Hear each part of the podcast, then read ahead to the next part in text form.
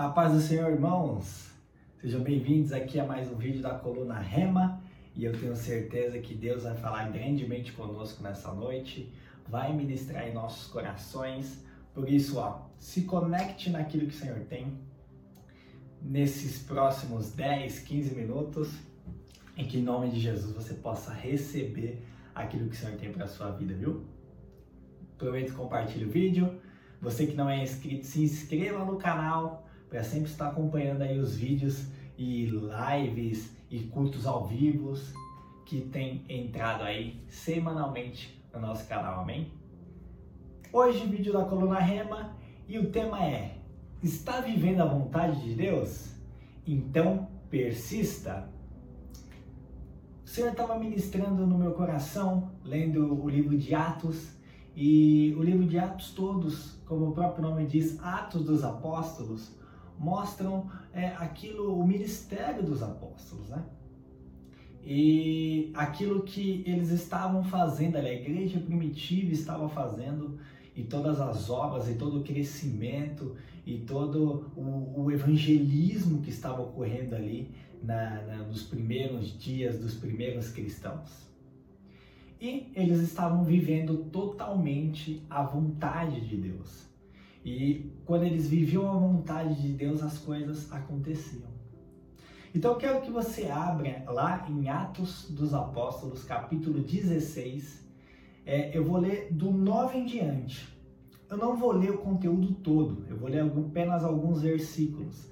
Mas eu peço que assim que acabar esse vídeo, já aproveita que a sua Bíblia vai estar aberta em Atos 16 e leia aí é, esse capítulo inteiro, porque para você ir pegando os detalhes dessa palavra. Mas em Atos 16, capítulo, versículo 9, diz assim: E Paulo teve de noite uma visão em que se apresentava um varão de Macedônia.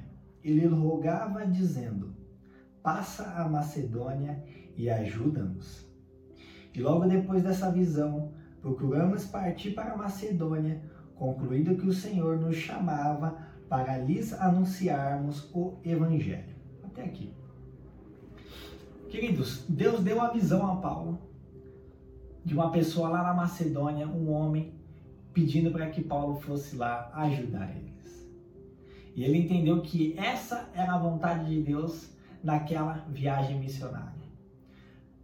Paulo é, estava sendo guiado pelo Espírito e obedeceu qual era a próxima cidade, qual era a próxima região que ele deveria ir. E aí ele obedeceu e foi. Ou seja, pega isso. Paulo e os homens que estavam com eles estavam debaixo da vontade de Deus, estavam vivendo a vontade de Deus.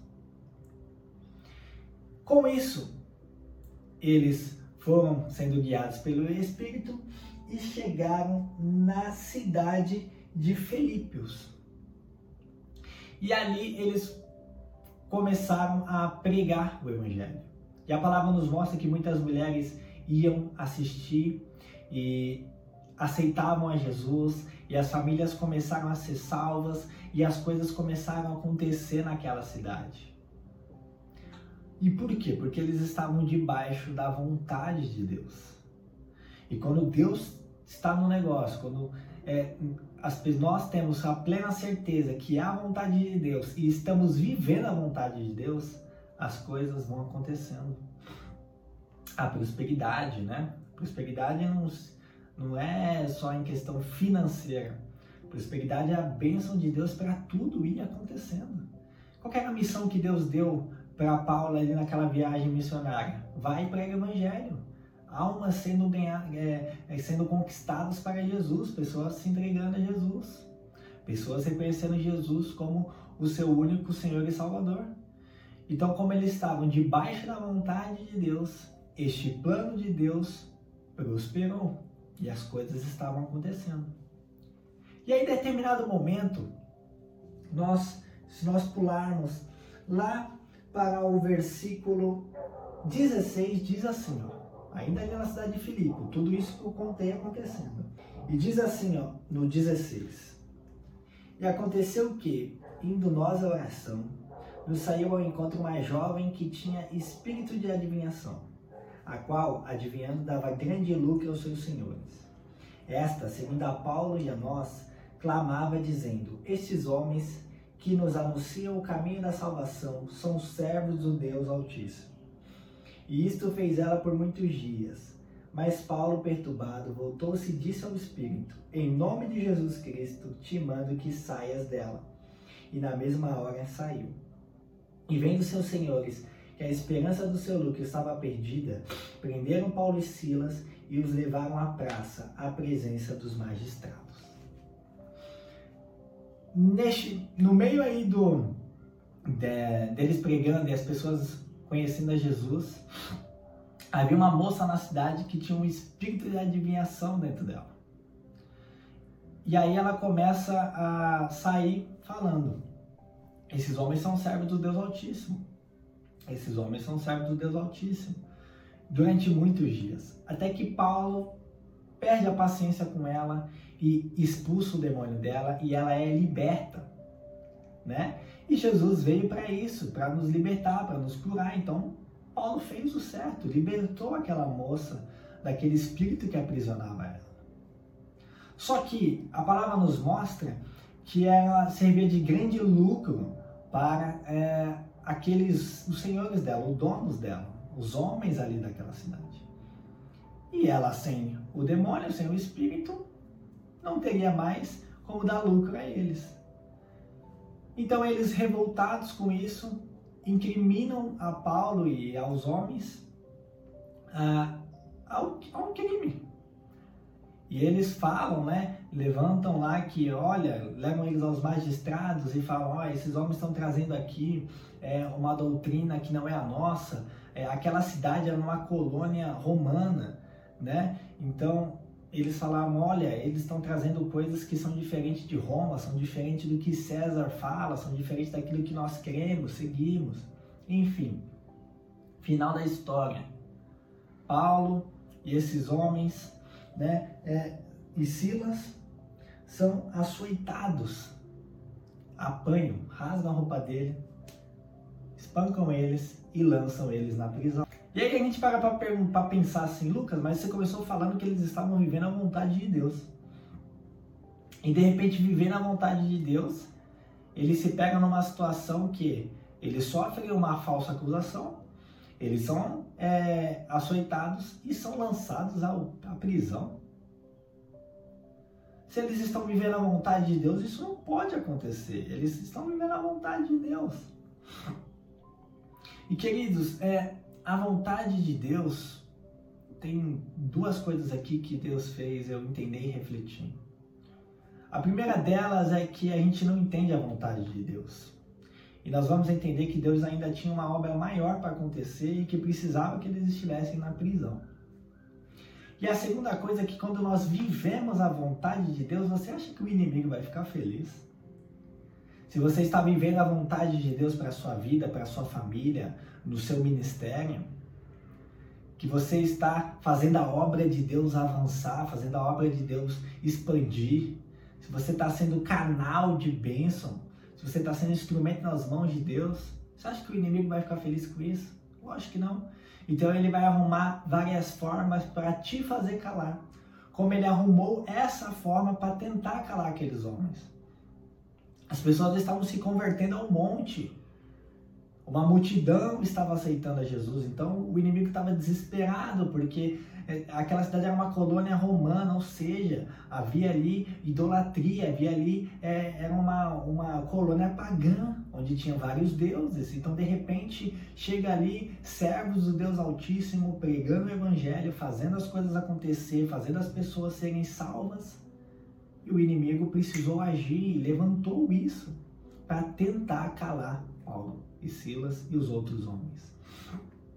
E muitas vezes acontece isso conosco. As, as lutas aumentam e a gente sempre ouve isso é uma verdade. Se estamos passando por muitas lutas, afrontas, é porque estamos no caminho certo. Se tudo está muito tranquilo, opa, tem algo de errado. Então, é, eles são lançados na prisão. E aí a gente para para pensar e fala, pô, eles estão na prisão, o que, que eles vão fazer agora? estão na prisão, o que, que eles vão fazer? E aí ocorre a famosa e conhecida experiência ali de Paulo e Silas na prisão. A palavra nos afirma que se a gente continuar lendo o texto, que eles estavam na prisão, orando e louvando ao Senhor. E todos os outros presos estavam assistindo. E aí, é, o que acontece ali? O Deus responde à adoração e oração daqueles homens.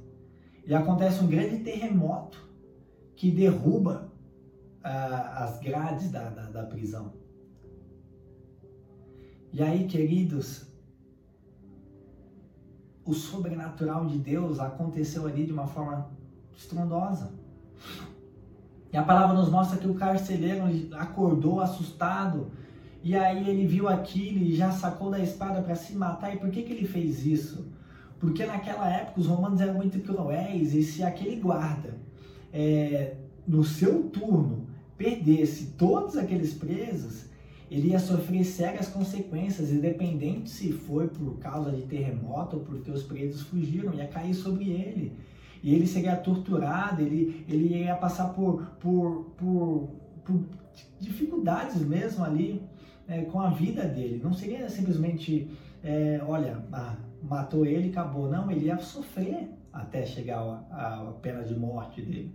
Então o que, que ele pensou? Já vou me matar logo, que é muito melhor eu morrer aqui pela minha própria espada do que eu ir para a mão lá do, de Roma. E aí Paulo e Silas falam: calma, calma, tenha paz.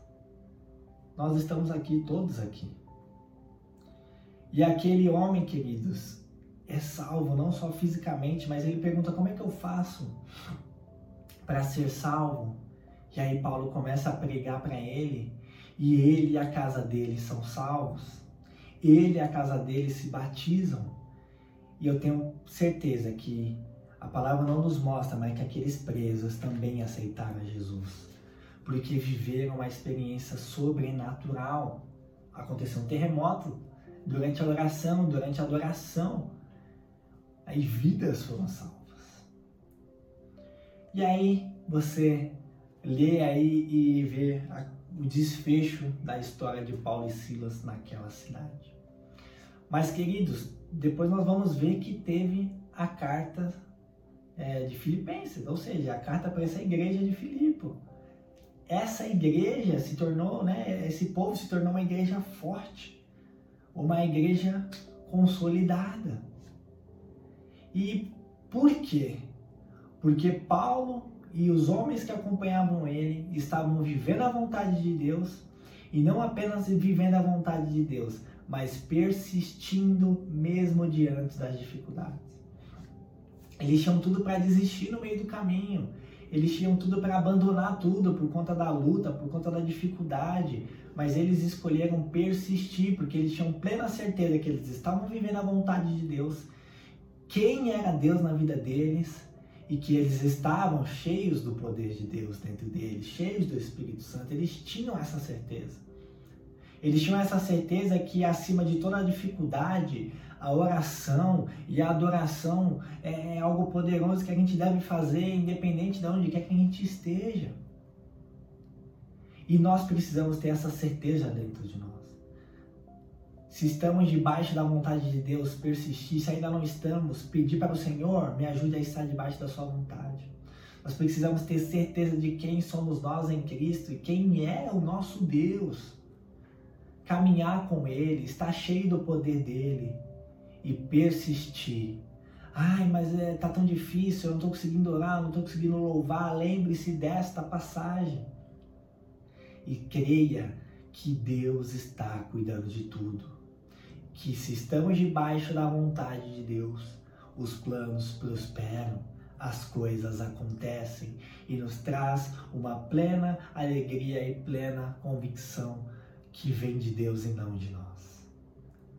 Meu querido, continue a refletir sobre isso. Como eu falei, assim que eu terminar de orar, leia com calma cada versículo dessa passagem e seja ministrado em nome de Jesus. Amém? Orem comigo neste momento. e que o Espírito Santo possa continuar a falar o seu coração. Pai, em nome de Jesus, estamos aqui, Senhor, diante da Sua presença. Te agradecemos, Pai, pelo seu poder, te agradecemos pelo teu agir, te agradecemos pelo seu cuidado com as nossas vidas. Que o Senhor continue, Pai amado, a ministrar em nós, continue, Pai amado, a falar conosco, a nos levar às águas mais fundas, a nos dar experiências com teu Espírito. Que possamos estar andando debaixo, Pai amado, da Sua vontade, dos Seus planos e nos manter firmes nisso, Pai, independente das dificuldades. Nos ajude a amadurecer nos ajude a nos manter firme, Pai, firmes em oração, firmes em louvor, firmes em realizar aquilo que o Senhor quer que realizemos, Pai. E que tudo aquilo que formos fazer esteja debaixo da Sua vontade e que o Senhor prospere, Pai amado. E que possamos, Pai, crescer a cada dia. Nos ajude, Pai amado, a crescer nesta verdade e que o Senhor continue a ministrar em nossos corações. Pai. Em nome de Jesus, amém. Meu querido, Deus abençoe a sua vida. Compartilhe esse vídeo e até o próximo remo, amém? Deus abençoe.